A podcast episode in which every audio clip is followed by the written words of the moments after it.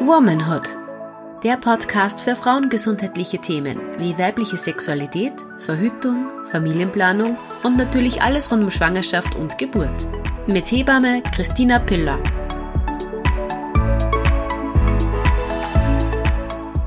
Hallo und herzlich willkommen bei Womanhood. Mein Name ist Christina Piller und ich bin Hebamme. Und ich sitze heute mit der Martina den ganzen Tag vor dem Mikrofon. Und wir nehmen vier Folgen der Geburtsphasen auf. Das ist jetzt die dritte Geburtsphase, das wird die Austrittsphase. Die letzten zwei Wochen sind die Latenzphase und die Eröffnungsphase online gegangen. Also wenn ihr jetzt gerade bei der Folge einsteigt, fangt am besten bei der ersten Folge an und hört euch alle Folgen in der richtigen Reihenfolge an. Genau. Hallo Christina. Hallo. Fühlt sich irgendwie komisch an, Hallo zu sagen, wenn wir eh schon den ganzen Tag gemeinsam aufnehmen. ja, aber das wissen ja die Leute hinter Hab's gerade gesagt. ja, okay. naja, ähm, genau, wir sprechen heute über die Austrittsphase. Und die folgt eben auf die Übergangsphase beziehungsweise auf die Eröffnungsphase, wo ja dann ein kleiner Teil die Übergangsphase zum Schluss ist. Und bei der Austrittsphase sprechen wir von der Phase, wo der Muttermund schon 10 cm eröffnet ist. Und da gibt's eben eine aktive und eine passive Austrittsphase. Ähm, AP kürzt man das meistens ab, oder? Mhm. Eröffnungsphase ist meistens EP und Austrittsphase ist meistens AP. Und die passive Austrittsphase wird eben definiert über Muttermunderöffnung 10 cm und noch kein noch kein Druckgefühl. Genau, noch kein Pressdrang. Genau. Und falls wir uns mal verquatschen und Pressdrang oder Pressen oder Austreibungsphase sagen, das sind so die Wörter, die wir noch gelernt haben, oder? Mhm. Aber Zum Teil, eigentlich ja, pressen eigentlich nicht mehr so. Nein. Genau, aber eigentlich sagen wir das nicht. Also ich finde, bei so theoretischem Inhalt rutscht einem das vielleicht nochmal leichter über die Lippen, aber prinzipiell sagen wir eben Austrittsphase und nicht Austreibungsphase. Ich hasse dieses Wort. Und Pressen sagen wir eigentlich auch nicht mehr. Ich habe vorher haben wir eh schon kurz geredet ja. und ich habe gesagt, ich sage es ab und zu nur so erklärungshalber, weil viele Frauen das einfach nur mehr unter Pressen zum Teil eingespeichert mhm. haben im Kopf, dieses pressen, pressen, pressen, pressen, ja. wie es in den Filmen ist. Aber push, das sagen push, wir push. eigentlich nicht, genau. Bei uns wir ist sagen eher drücken schieben oder schieben. Ich sage eigentlich meistens schieben, ja, ja. Voll. Genau. Und eben ohne Druck und 10 cm Eröffnung, das ist die passive Austrittsphase und dann die aktive Austrittsphase ist, wenn der Schädel dann noch ein Stückchen weiter runterrutscht und die Frau dann selber auch schon einen Druck spürt und wirklich auch das Gefühl hat, dass sie mitschieben muss und einfach gar nicht mehr anders mhm. kann. Und da ist vielleicht auch nochmal wichtig zu sagen, wir haben das bei der Eröffnungsphase eh auch schon ganz oft gesagt, es geht nicht immer nur um die Muttermundsweite und um die Muttermundsöffnung, sondern es geht eben auch darum, wie hoch oder wie tief der Schädel des Kindes auch schon ist. Das heißt, nur weil, also nur unter Anführungsstrichen, ist ja schon ursuper, wenn man 10 Zentimeter eröffnet ist, der Muttermund, mm, nur weil 10 Zentimeter weil man da angekommen ist, heißt das nicht automatisch, dass man mitschiebt. Ich glaube, genau. das ist noch so ein, ein Mythos, der in genau. der Gegend herumschwirrt, habe ich das Gefühl. Dieses 10 Zentimeter und jetzt ja, genau. quasi kann man mitschieben und das Baby kommt. Weil es kann 10 Zentimeter sein. Aber der Kopf ist vielleicht trotzdem noch relativ genau. hoch und es ist einfach nur zu hoch, um mitzuschieben fürs Kopfball Vor oder generell fürs Baby. Wenn man ja bedenkt, dass der Uterus durch die Wehen ja sowieso das Kind die ganze Zeit runterdrückt und auf das Kind viel Druck ausgeübt wird, ohne dass die Frau mitschiebt, die dann ja noch zusätzlich quasi einen Druck ausübt. Und wenn, wenn dann der Schädel vielleicht noch ein bisschen zu hoch ist, dann kostet das der Frau auch einfach urviel Kraft und Energie und fürs Kind kann es natürlich auch sehr anstrengend sein. Und da versucht man dann natürlich so lange wie möglich die Frau zu motivieren, dass sie noch die Wehen veratmet, wenn das geht, oder einen leichten Druck ausübt und noch nicht aktiv mitschiebt, sondern dass man einfach noch wartet und dem Kind die Zeit gibt, von dem Uterus, von der Kraft des Uterus noch ein bisschen tiefer quasi eh schon gedrückt zu werden. Mhm, genau. Einfach um Energie zu sparen noch auf dem, auf dem Schluss. Und was man natürlich auch noch ganz wichtig auch abwarten muss oder bedenken muss, ist, dass sich ja das Kind auch zum Ende hin noch ein bisschen dreht. Weil und dann, dann eigentlich eben, nur mal genau. komplett auf die Seite dreht. Genau, weil wir haben das ja vorher eh auch schon gesagt. Also in der Becken, letzten Folge. Genau, der Beckeneingang ist quer oval, die Beckenmitte ist rund und der Beckenausgang eben, die Scheide ist dann längs oval. Das heißt, da muss sich der Kopf und dann die Schultern bei der Geburt auch nochmal weiter drehen, dass das alles genauso einfach perfekt rauskommt, wie es geplant wäre. Genau, weil bei der Geburt, selbst wenn das Kind jetzt eben rauskommt, ist es so, dass das Kopfball am Anfang ist es so, dass eben meistens ähm, das Gesicht vom Baby schaut meistens Richtung Popo von der Mama. Mhm, also das schaut so nach hinten oder nach unten oder nach oben, je nach Position, in der man sich befindet. Das haben wir wieder ja, genau. räumlichen Vorstellungsvermögen. Vorstellung, genau. Aber es schaut auf jeden Fall Richtung Rücken von der Mama in den meisten Fällen. Und dann, wenn der Kopf geboren ist, entweder in der gleichen Wehe oder in der Wehe danach, dreht sich das Baby eigentlich nur mal um, wie viel Grad sind das dann? 45, oder? Ja. So eine Viertelumdrehung ja. ist. Halt je nachdem. Ich finde, man kann auch gar nicht sagen, wie viel Grad im Endeffekt, aber die Schultern. Es dreht sich dann auf jeden manche Fall auf Kinder sind schon weiter gedreht, manche Kinder brauchen noch ein bisschen, aber die Kinder drehen sich dann noch ein bisschen mit der Schulter nach, dass die Schultern dann eben senkrecht rauskommen im besten genau. Fall. Also auch natürlich eben längs so wie die, wie die Scheidenöffnung bzw. Der, der Vulva, mhm. in dem Fall Ausgang. Genau. Genau, dass das Baby natürlich da nicht mit den Schultern quer rauskommt, sondern längs. Also das dreht sich da wirklich ordentlich durch und nutzt da echt die Gegebenheiten, so wie es, genau. wie es platzmäßig vorgegeben sind. Wir haben da jetzt natürlich ein paar Schritte übersprungen, genau. weil wir gleich zur, zur Geburt gegangen sind. So schnell geht das natürlich nicht.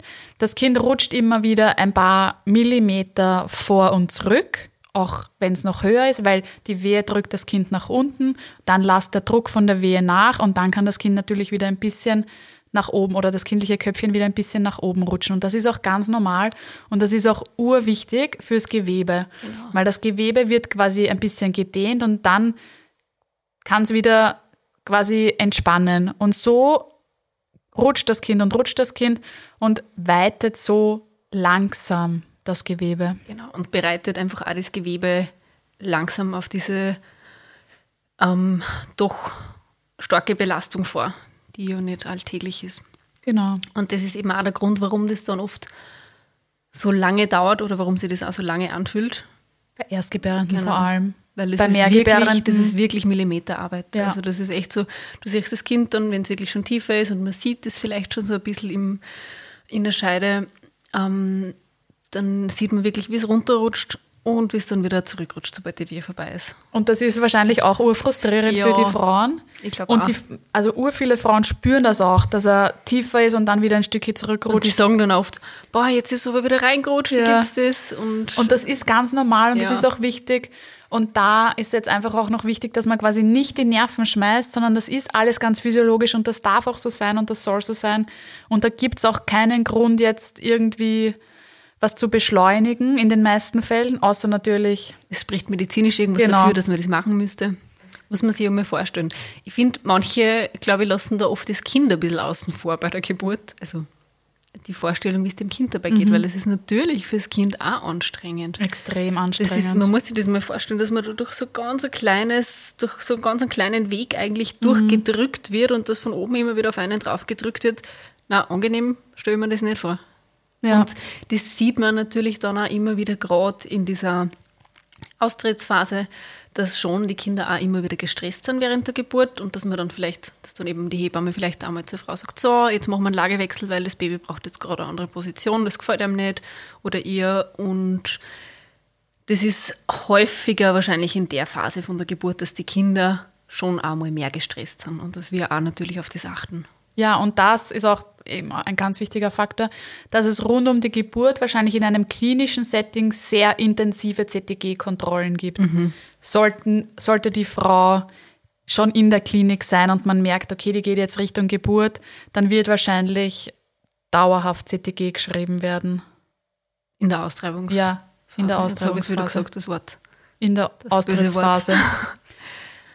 genau. Aber zum Beispiel, es gibt auch Frauen, die kommen mit 10 cm Muttermundseröffnung und 10 Minuten oder 5 Minuten vor der Geburt des Kindes Und da hat man dann auch noch ein 5 Minuten genau. CTG. Also das CTG ist ja diese, das haben wir eh schon oft gesagt, aber für alle, die es noch nicht gehört haben, die Überwachung von den kindlichen Herztönen und gleichzeitig war die Aufzeichnung der Wehentätigkeit.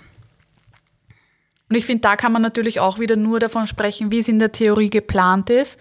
Da gibt es wieder so unterschiedliche Möglichkeiten einfach und so individuelle mhm. Möglichkeiten. Egal in welchem klinischen Setting jetzt man ist, wird jede, jedes Team oder jede Klinik eine andere Guideline haben oder anders reagieren. Und deswegen kann man nur sagen, wie es normalerweise in der Theorie ist oder versucht wird zu machen. Und wie es dann sonst läuft, sieht man ja dann eh immer sehr individuell. Aber weil du gesagt hast, Geburtspositionen wechseln, das finde ich ist auch so wichtig. Also es mhm. wird ja auch in der neuen Guideline zur vaginalen Geburt am Termin empfohlen, dass man die Frauen eben keinesfalls in Rückenlage lässt, sondern versucht, sie zu motivieren, in eine andere Position zu bringen. Und dieser Positionswechsel ist immer möglich, zu jedem Zeitpunkt. Der ist sogar möglich, wenn der Schädel schon geboren ist. Und auch dann kann ich die Position so noch wechseln. Und ich meine, ich kann nur von mir reden, aber ich versuche sehr häufig die Frauen zu motivieren, sich noch zu bewegen oder Wechsellagerungen einzunehmen. Also zum Beispiel einmal auf der linken Seitenlage, einmal in der rechten Seitenlage, Hirtenstand, Vierfüßler, was auch immer, ja. Und das geht auch ganz zum Schluss noch. Also nur weil man, weil es jetzt Richtung Geburt geht, heißt das nicht, dass man jetzt in einer Position bleiben muss. Überhaupt nicht. Genau, absolut. Und es macht oft auch für die Frauen einen Unterschied, in welcher Position sie sind. Die sagen nur, na, in der Position haben sie das Gefühl, sie können vielleicht nicht so gut mitschieben. Mhm. Und ist es in der vorherigen Position besser gegangen. Mhm. Aber man hat vielleicht als Hebamme das Gefühl, okay, da hat sie jetzt aber gerade irgendwie einiges getan, da ist das Kopf nicht so richtig um die Kurve nur gerutscht oder so. Dann versucht man immer so diesen Mittelweg zu finden und dass es natürlich am angenehmsten für die Frau ist, aber natürlich auch so, wie es ähm, geburtsverlaufstechnisch sinnvoll ist. Kann ja, man das voll. so sagen, Christina? Ja, ich glaube schon. Aber ich habe Wortfindungsstörungen, deswegen ich bin mir nicht sicher. Ich finde es okay. Ähm, ja, und das kommt natürlich dann wieder extrem auf das Betreuen der geburtshilfliche Team an. Und da ist jede Hebamme, jeder Geburtshelfer, jede Geburtshelferin ganz unterschiedlich, aber auch jede Frau ist ganz unterschiedlich. Es gibt auch Frauen, die sagen, sie finden die Rückenlage so angenehm wir werden dann, oder ich würde dann zum Beispiel versuchen, sie, falls sie in einer liegenden Position bleiben möchte, sie eher in eine Seitenlage zu bringen, weil man natürlich dann auch das Steißbein hat, dass da einfach als knöcherner Teil vielleicht auch ein bisschen im Weg sein kann, ja. Genau, weil es bewegt sich auch, also das Baby, Entschuldigung, ähm, das Baby macht sich ja den Platz auch in der Mama sozusagen und es werden ja auch die Knochen vom Becken zum Teil verschoben und das Steißbein ist ja relativ flexibel mhm. und wenn man da natürlich auf dem Steißbein drauf liegt, kann das jetzt nicht nach hinten weggedrückt werden und nimmt so dem Baby vielleicht wieder ein, zwei Millimeter Platz, die es aber eventuell brauchen würde, weil da geht es wirklich um Millimeter. Mhm. Das ist nicht so, dass sie das jetzt wirklich, ja. 10 Zentimeter verschiebt, keine Sorge. Aber es verschiebt sich doch so, dass man es auch ab und zu von außen richtig sehen kann. Also wir Hebammen sehen das dann oft, wenn die Frauen zum Beispiel in so einem Vierfüßlerstand mhm. sind oder so, dann sieht man richtig von hinten, wie sie das Becken da rauswölbt. Also das ist echt spannend zu sehen. Kann man auch oft gut den, den Geburtsverlauf beobachten. Ja, voll. Und da, da will ich einfach nochmal alle dazu motivieren, diese Mobilität unter der Geburt mhm. in jeder Phase zu nutzen.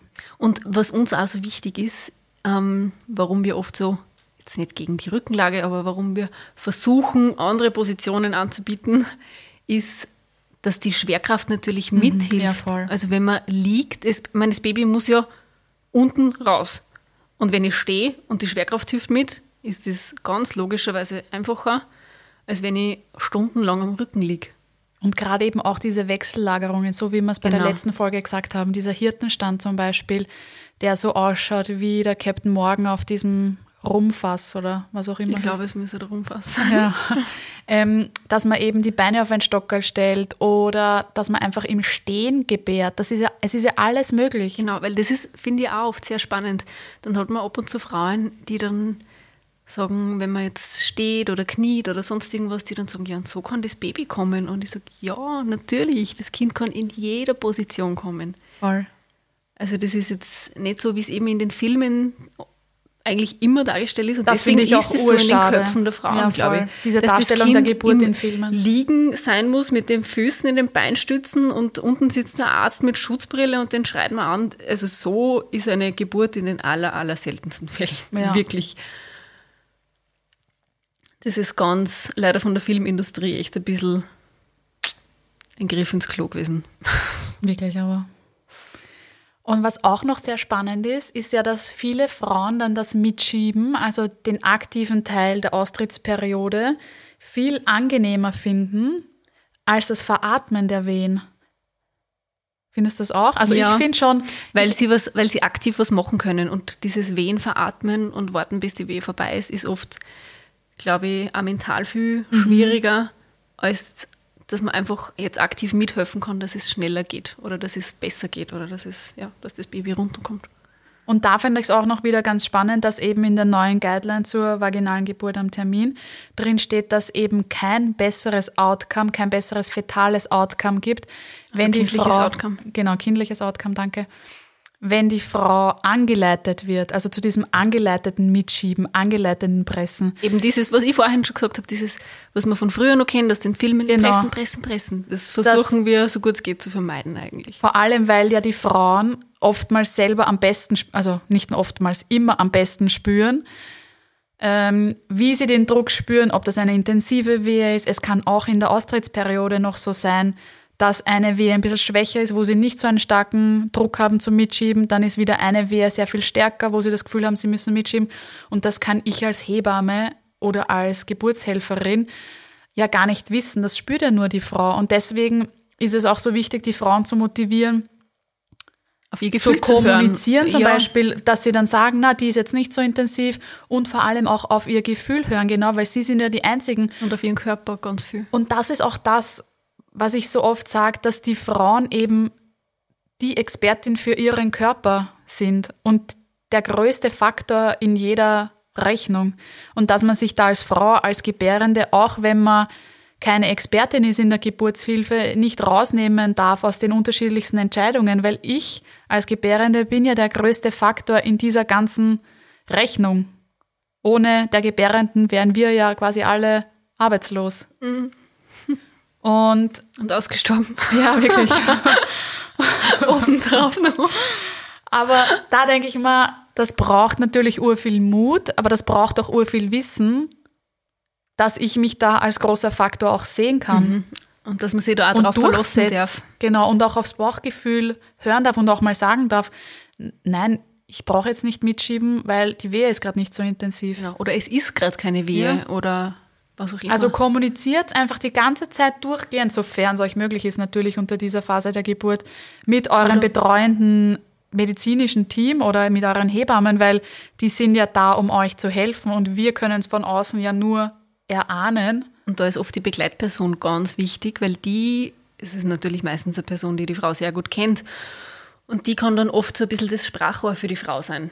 Dass man sich das vorher vielleicht schon ausmacht in der Schwangerschaft, in welchen Situationen sie die Begleitperson einschalt, einschalt, einschaltet. Findungsstörungen. Ups. Jetzt ist mir auch noch der Bleistift runtergefallen. Jetzt geht's zu. Einschaltet, ja. Ist das Deutsch? Ich glaube schon, ja. Mundart zumindest, ha? Ja. Für alle deutschen Zuhörerinnen, sorry.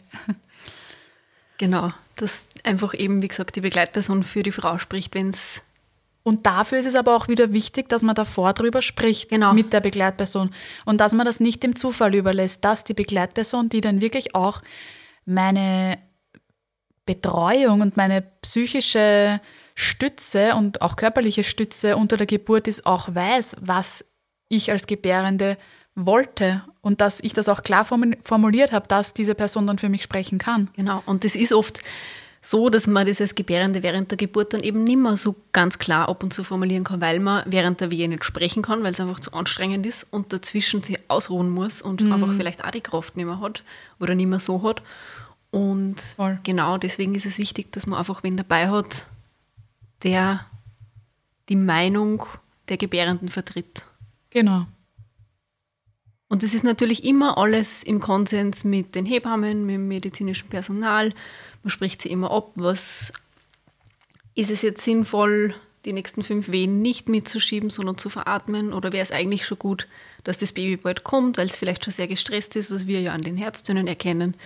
Das kommt natürlich da schon auch dazu. Also wenn dann die Hebamme vielleicht sagt, naja, es wäre aber gut, wenn du jetzt trotzdem mitschiebst, weil das Baby sollte jetzt bald einmal da sein. Dann hat das einen Dann Grund. hat das schon einen Grund. Dann machen wir das nicht, weil wir jetzt nicht wollen, dass sie die Frau nicht ausruht, Mhm. sondern eben wie immer, weil wir natürlich wollen, dass es beiden Beteiligten so gut wie möglich geht und dass beide Beteiligte oder je nachdem, Wie viele? Zwillinge sind oder Drillinge. Nein, Wie viele erwartet Genau, werden? ähm, dass die gesund sind und Gesund und deswegen munter.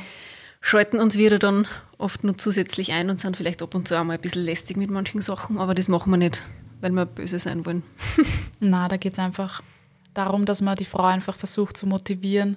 Weil ich kann, also ich kann es mir, ich glaube, ich kann es mir vorstellen, weil wir natürlich schon bei so vielen Geburten Mhm. dabei waren, aber wie man dann selber ist unter der Geburt man nicht den Schmerzen-. Genau, das kann ich mir nicht vorstellen. Und ich könnte mir schon vorstellen, dass wenn du dann zu mir sagst, ja, magst nicht noch in Hirtenstand gehen, dass ich dann sage, nein, nicht. lass mich in Ruhe, Frau, nimm du zu mir. geh raus. Ich kann ihn nicht mehr sehen. Wirklich. Und, Und das ist aber auch oft die Phase, auch wo die okay. Frauen grantig werden und Und das ist auch okay. sind. Und das ist vollkommen okay. Und nach der Geburt entschuldigen sie sich. Ja. Und ich sage, wofür? Das ist ganz normal während der Geburt. Da darf man schon mal kurz ausflippen. Ich glaube auch. Und deswegen kommunizieren, kommunizieren, kommunizieren, so, so lang es möglich ist oder wie es möglich ist und dann halt auch wirklich auf sein ihr eigenes Körpergefühl und Körper oder Bauchgefühl hören. Im wahrsten Sinne des Wortes Bauchgefühl. Ui, das war jetzt schön formuliert. Deep. Ja. Und genauso wie Geburtsposition zu jeder Zeit, Geburtspositionswechsel zu jeder Zeit möglich ist, gibt es auch unterschiedliche Arten der Geburt jetzt von Hebammenseite. Es gibt eben eine Hands-off-Geburt versus Dammschutzgeburt. Hands-on quasi. Genau, hands-on. Und das ist auch, das steht auch in der neuen Guideline zur vaginalen Geburt am Termin, dass beides gleich gute Outcomes präsentiert hat. Das heißt, auf der einen Seite, für all jene, die noch nicht geboren haben, ist eben der Dammschutz, der von den Hebammen gemacht wird. Also ich bin mit der rechten Hand quasi am Damm der Frau und halte den Damm bzw. stütze den Damm Meistens Mit einem- oft mit so warme Kompressen Genau, drauf. mit einem warmen Tuch, damit eben das Gewebe ganz warm ist und weich und dehnbar Und und, gut durchblutet. durchblutet. Genau. Und mit der linken Hand, die hätte ich dann eben für den Kopf des Kindes, für die Entwicklung des Kindes. Weil man schaut dann auch oft, das ist vor allem auch oft bei Mehrgebärenden, kommen die Kinder oft mit einem ziemlichen Schwung raus Ja. und man versucht dann oft, das sogar ein bisschen zu bremsen. Dass damit der das nicht Schädel zu da eben schnell langsam- geht, weil eben sie das Gewebe ein bisschen mitdehnen sollte, damit da jetzt auch keine großen Verletzungen oder so entstehen. Das ist der Hintergedanke hinter dem Dammschutz. Aber die neue Leitlinie sagt eben, man kann Boah. das genauso Genau. ohne diesen Dammschutz und diese Kopfbremse machen im Prinzip. Und Obwohl- natürlich, weil in der neuen Leitlinie dann natürlich auch steht, dass intuitives Mitschieben der Frau, wenn das jetzt vielleicht eine Geburt ist, wo die Hebamme die Frau extrem anleitet zum Schieben, dann könnte ich mir vorstellen, dass das Outcome nicht gleich ist mit Ja. Hands-off, weißt du, was ich meine? Ja. Aber wenn die Frau intuitiv mitschiebt, dann könnte ich mir vorstellen, dass Hands-off genauso ein gleiches Outcome präsentiert wie, wie Hands-on oder mit Dammschutz. Genau, und jetzt springen wir wieder zu dem Teil, den wir vorher schon mal kurz angeschnitten haben, ähm, wo sie das Baby sind so rausdreht. aufgeregt immer bei diesen Ja. Themen, gell? Wir springen die ganze Zeit hin und her. Ich hoffe, es ist nicht zu verwirrend. Müssen wir nur ein bisschen in den Griff kriegen. ähm, Als würde man nicht eh auch sonst schon genug über das Thema reden, sind wir Ja. noch immer aufgeregt. Das verliert irgendwie trotzdem nie den, den Reiz. Reiz. Und jeder will immer sein Wissen loswerden. irgendwie. Ähm, genau, also wo dann das Baby sie so rausdreht, wo zuerst der Kopf kommt und dann sie das Kind nochmal auf die Seite dreht und dann die Schultern geboren werden. Ähm, genau. Was wollte ich jetzt eigentlich sagen? Dann ist das Baby da. Vielleicht eventuell noch, dass man eine Wehe warten kann. Also es kann Genau. diese Schädelgeburt, was wir da jetzt vereinfacht quasi in einem Satz Das dauert zusammengefasst oft ganz, haben. ganz viele Wehen lang. Genau, das dauert vielleicht halbe, dreiviertel Stunde. Also halt, oder noch Ah, natürlich ganz unterschiedlich, aber halt bis schon lange. Zuerst sieht man mal den Schädel quasi in der Scheide tief. Dann sieht man ihn ein bisschen weiter heraus quasi. Dann sieht man ihn direkt vor dem Scheidenausgang. Genau. Dann bleibt er irgendwann einmal auf der Höhe stehen, was schon ursuper ist Und und, zieht sich nicht mehr zurück. Da beginnt er das so ein bisschen schon. auszudehnen schon. Genau. Und man sieht es dann vielleicht auch oft, wenn die Frau im Vierfüßlerstand ist, dass sie das auch richtig nach hinten auf den Anus durchdrückt. Also man sieht das richtig von außen, Ja. dass da innen Sich der was Kopf tut. vom B- Baby ist. Genau, und der Kopf halt einfach auch ganz viel Platz einnimmt. Und dann bleibt er vielleicht so beim, beim Scheidenausgang, bleibt der Schädel vom Baby dann stehen. Und dann sage ich ganz oft zu den Frauen, na magst du mal hingreifen? Und manche sagen dann, nein, oh Gott, Ich nein. finde, eigentlich sagen die meisten Nein. Ja. Und manche, Und ich bei denen man sich vielleicht nicht unbedingt denkt, dass die hingreifen wollen, Ja. die sind ganz... Aber ich finde jedes Mal, wenn die Frau hingreift, ist das so ein Motivationskick, Das weil sie dann spürt, nicht nur innen, sondern auch außen, wo sie sich wirklich vorstellen kann, dass das direkt vorm Scheidenausgang ist, dass da jetzt der Schädel steht. Und dann denkt sie sich so, boah, es ist nicht mehr weit. Ja, und und dann kommt ein mega. Motivationskick und dann ist das Kind bald Ah, da. wir sind schon wieder Gefühl. aufgeregt. Ich bin schon wieder extrem aufgeregt. Und man sieht das richtig am Gesicht von den Frauen, wie die vor einmal die Augen aufreißen und den Mund und boah und was und So das ist der Kopf vom Baby. Ja. Und auch die Väter oft, also ich sage immer, sie dürfen natürlich nur schauen, wenn die Mama will, dass sie schauen oder wenn es für sie okay ist. Ähm, und ich habe das letztes Mal erst gehabt, da ist dann der Papa ist wirklich ganz gegenüber von mir gestanden auf der anderen Seite und der war, boah Schatz, und jetzt ist schon da und jetzt sieht man schon das und es kommt immer mehr und so war das so, habe ich das bei, bei der ersten Geburt nicht gesehen und Ja. der war so aufgeregt, dass er Voll. das da so in erster Reihe sieht, was da passiert und es war echt irgendwie schön anzuschauen. Und dann eben bei jeder weiteren Wehe rutscht das Köpfchen ein bisschen weiter raus. Und dann irgendwann, das sage ich auch immer den Frauen, wenn wir schon, wenn wir merken, es geht in Richtung Geburt, dann sage ich meistens zu den Frauen und dann werde ich irgendwann zu dir sagen, und jetzt schieben wir nimmer, sondern jetzt machen wir nur so. genau so, sage ich sie, ne? Genau. Genau. Und dann kommt das Kopfball im besten Fall so ganz langsam Also und es rutscht wird man eine Kerze ausblasen Genau. eigentlich so. Und rutscht dann so ab den, ab den Ohren, oder? Ja, circa so über den Ohren. Rutscht dann so runter bis zum Kinn, ganz langsam über den Damm. Und wenn das Kinn geboren ist, dann ist quasi mal der ganze Schädel geboren. Und dann kann man, Je nachdem, wie lange die Genau. Wehe schon gedauert hat. kann man entweder warten auf die nächste Wehe Genau. oder die Frau sagt, manche Frauen, zum Beispiel Mehrgebärende, Die schieben das die Kind schieben das in einer nix. Wehe raus. Ja. Und bei manchen, und das ist auch, es ist nichts davon besser oder schlechter. Genau. Man kann dann einfach auf die nächste Wehe warten und das Kind, manche Kinder brauchen dann einfach auch noch ein bisschen zu, für diese letzte Drehung, was wir gesagt haben, für die Schultern, dass die Schultern dann senkrecht stehen und dann in der nächsten Wehe kommen die Schultern, was ja die, quasi das, der größte Umfang quasi auch ist. Und dann flutscht quasi der ganze restliche Körper raus. Ich habe das für die Leo gerade so dargestellt. Sie schaut mich ganz aufmerksam an, weil ich hier gerade so lustig. Dann kommen die Schultern. raus. Sie hat sie ja auch schon genauso oft gesehen wie ich. Und irgendwas hat geknackst bei dir, glaube ich, oder? Ja, das ist mein Knick. Entschuldigung, okay. Und genau, und dann ist das Baby geboren. Et voilà, Mhm. das Baby ist da. Genau. Und dann macht man es meistens so, dass wir das Kind ein bisschen abtrocknen. Es ist natürlich ja nass, ähm, logischerweise, weil es kommt ja in einem Fruchtwasser und auch ein bisschen Blutgemisch Genau. und, Und Käseschmiere genau, vielleicht auch. Käseschmiere.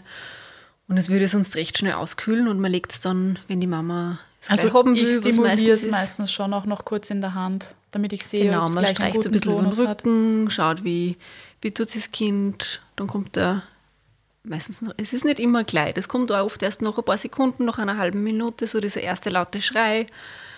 Oder auch nicht unbedingt immer ein Schrei, das kann einfach so ein ja, tiefes Durchatmen sein. Genau, Schreien ja. nicht alle Babys Es- laut nach der Geburt. Es geht auch gar nicht um diesen Schrei. Genau, es ist Aber ich wichtig, glaub dass schon, das Kind dass- atmet und dass wir schauen, Genau. dass es rosig wird, dass der Muskeltonus gut ist. Und wenn man sieht, okay, das Kind, da fangen sie gut von der Geburt, das passt alles. Und da reden wir jetzt, also das, was wir gerade alles beschrieben Das haben, das passiert in passiert in, die ersten 20 Sekunden nicht mal. Dass ich dieses Kind, also es ist nicht so, als würde ich das Kind jetzt 10 Minuten halten und nicht auf die Brust der Mama legen, sondern das Kind kommt und dann stimuliere ich das Baby und das sind 10, 15 Sekunden und dann merkt man eh schon, gut, dass es reagiert, es wird rosig, der Tonus ist da, es atmet und dann kommt es gleich auf die Brust der Mama. Genau. Und wird dann gut zugedeckt, damit es eben nicht auskühlt, weil es halt eben trotzdem nur ein bisschen nass und feucht ist von, von der Geburt. Und das ist ja, als würden wir aus der Dusche raussteigen und uns nicht ja. abtrocknen, friert uns auch. Und für mhm. ein Baby bedeutet es ja viel Stress, weil die haben vom, also die Temperaturregelung funktioniert noch nicht so gut bei den Kindern. Das ist ganz wichtig, dass man die immer schön warm hält. Deswegen trocknen wir es einfach ein bisschen ab. Mhm. Genau. Ja. Und dann ist nur das Kind eigentlich immer noch mit der Mama verbunden, trotzdem über die Nabelschnur, weil die Plazenta, also der Mutterkuchen, der ist ja nur in der Mama drinnen, der ist ja nur an der Gebärmutter anhaftend. Genau. Und da pulsiert er meistens die Nabelschnur nur, also da spürt man quasi wie den, den Herzschlag vom Baby. also es wird nur über die Nabelschnur das Kind quasi nur mitversorgt und es wird dann irgendwann immer weniger, dieses Pulsieren. Und meistens, wenn dann die Nabelschnur auspulsiert ist, gibt man dann die Nabelschnurklemme drauf und die Mama oder die Begleitperson dürfen die dann die Nabelschnur dann durchschneiden, wenn es wollen. Mhm, voll. Also da gibt es auch ganz unterschiedlich. Mhm. Na, keinesfalls will ich das machen. Machen Sie das lieber. Und andere fragen und, schon ewig ja. vorher, ob sie das eh machen dürfen. Und da finde ich es auch so lustig, weil ich, ich sage dann auch immer zu denen, die das machen, dass sie da ruhig reinschneiden müssen. Ich beschreibe das immer so wie diese ganz dicken Haribo-Schnüre diese Haribo, na Schlangen sind das eigentlich. Ja, es, es, ist zwar nicht so fest, aber von der Konsistenz zum Schneiden ja. ist es, ich meine, ich habe sowas noch nie durchgeschnitten. Ich glaube, ich stelle es mir genauso vor. Also es ist schon ich ein auch, Schnitt. das ist wie ein Gummibärli. Also ja. das ist jetzt nicht so, dass man, wie wenn man ein Blatt Papier durchschneidet, mhm. sondern das geht ein bisschen streng. Ja. Und ja. genau, dann ist das Kind eben abgenabelt. Und dann werden noch Nabelschnurblute abgenommen. Also zumindest bei uns ist das Standard. Das ist in den meisten Häusern, also in den meisten Krankenhäusern, glaube ich, so. Da schaut man dann den ähm, Blutsauerstoffwert zum Beispiel an mhm. und schaut, wie es dem Kind während der Geburt gegangen ist. War das sehr gestresst oder war das eh tiefenentspannt? Und auch, was auch immer interessant ist, passt es zu den Herztonaufzeichnungen, die wir davor gesehen haben, weil da schauen die Kinder oft sehr gestresst aus und der Blutsauerstoff sagt dann, Ella Bitch, mir ja. ist sehr gut gegangen. Ja, voll. Habt ist auch manchmal ganz, gemacht. ganz unterschiedlich, genau. gell? Aber es kommt halt auch einfach darauf an, wie viel Reserven das Kind hat von der restlichen Geburt genau, und das für ist die eigentlich das, Austrittsphase. Und genau, also wir nehmen Nabelschnur, pH-Blute ab und dann vielleicht noch Blutgruppe und Toxoplasmose. Das wird noch ausgewertet. Und, aber das tut ja niemandem weh, weil das wird ja nur aus der Nabelschnur genau, entnommen, während die Plazenta quasi noch im Uterus ist. Und währenddessen liegt das Baby bei der Mama und bondet und hat, also hat Haut an Haut Kontakt. Und meistens sind die Eltern so abgelenkt, dass obwohl ich ihnen sage, Achtung, ich nehme jetzt Blute ab aus der Nabelschnur, dass sie das nicht wirklich mitkriegen. Das glaube ich ja. was ich da jetzt mache, ist ihnen recht Weil wurscht, schon wird oben das Baby bestanden und die Hebamme ja. versinkt zwischen den Beinen der Frau. Und weißt du, was ich auch noch immer urlustig finde? Hm? Ich finde, es ist jetzt immer mehr, dass sich Paare nicht sagen lassen, welches Geschlecht mhm, das Kind. Ich liebe es. Ich mag es auch urgerne. Und das Ding ist halt einfach, wenn man dann mal bei der Geburt dabei war, wo keiner weiß, welches Geschlecht dieses Kind hat, dann merkt man auch erst recht, wie wurscht es ist, mhm. weil erst zehn Minuten später oder so fragen mich dann die Eltern, und was ist es? Aber ich schaue ja auch nicht auf die Geschlechtsteile explizit, ich schaue ja auf den Tonus und auf die Hautfarbe. Und es hat dann keiner für 10 Minuten, 15 Minuten geschaut, ob es ein Bub ist oder ein Mädchen. Das heißt, es ist so Wurscht. egal. Es ist einfach nur die Freude so ja. groß, dass das Baby da ist. Und das finde ich immer so lustig. Obwohl man ja anscheinend die ganze Zeit darauf wartet und alles in der Schwangerschaft so gespannt drauf, ob es ein Bub oder ein Mädchen ist. Aber dann während der Geburt geht es einfach nur darum, dass das alles gut, gut, ist. Genau. Ja, ich glaube, das war's einmal, oder? Mhm. Nabelschnurblute, Bonding. Und im, in der nächsten Folge besprechen wir dann eben die Nachgeburtsphase. Also die Geburt von der Plazenta. Genau, und das und ist dann, dann, die vierte Folge der Geburtsphasenserie. Und was vielleicht nur nach der Plazenta-Geburt noch kommt. Genau. Aber so weit haben wir es mal jetzt mit der Austrittsphase. Und ich hoffe, ihr könnt euch viele Infos mitnehmen und habt vielleicht ein bisschen was Neues gelernt. Wir sind jedes Mal wieder aufgeregt, wenn wir über das Thema reden, genau. wie man merkt. Und es ist natürlich auch, wie du eh immer sagst, Christina, nur zur Informations- ähm, Beschaffung. Genau, rein zur Information. Also der Podcast genau. und jede einzelne Podcast-Folge dienen zur Information, zur allgemeinen Information. Jede individuelle Betreuung bitte unbedingt mit eurer Hebamme oder mit eurer Gynäkologin oder, oder Gynäkologen besprechen, die euch natürlich auch persönlich kennen und die eure Geburt und Schwangerschaft und Wochenbett begleitet haben und dann dementsprechend auch explizite Tipps abgeben können. Genau. Das hier dient alles rein zur Information. Sehr gut, dann sagen wir Danke. Die nächste Folge kommt nächsten Montag online und wir freuen uns, wenn ihr wieder dabei seid. Genau, danke. Tschüss. Geht euch. Dieser Podcast wurde produziert von WePoddit.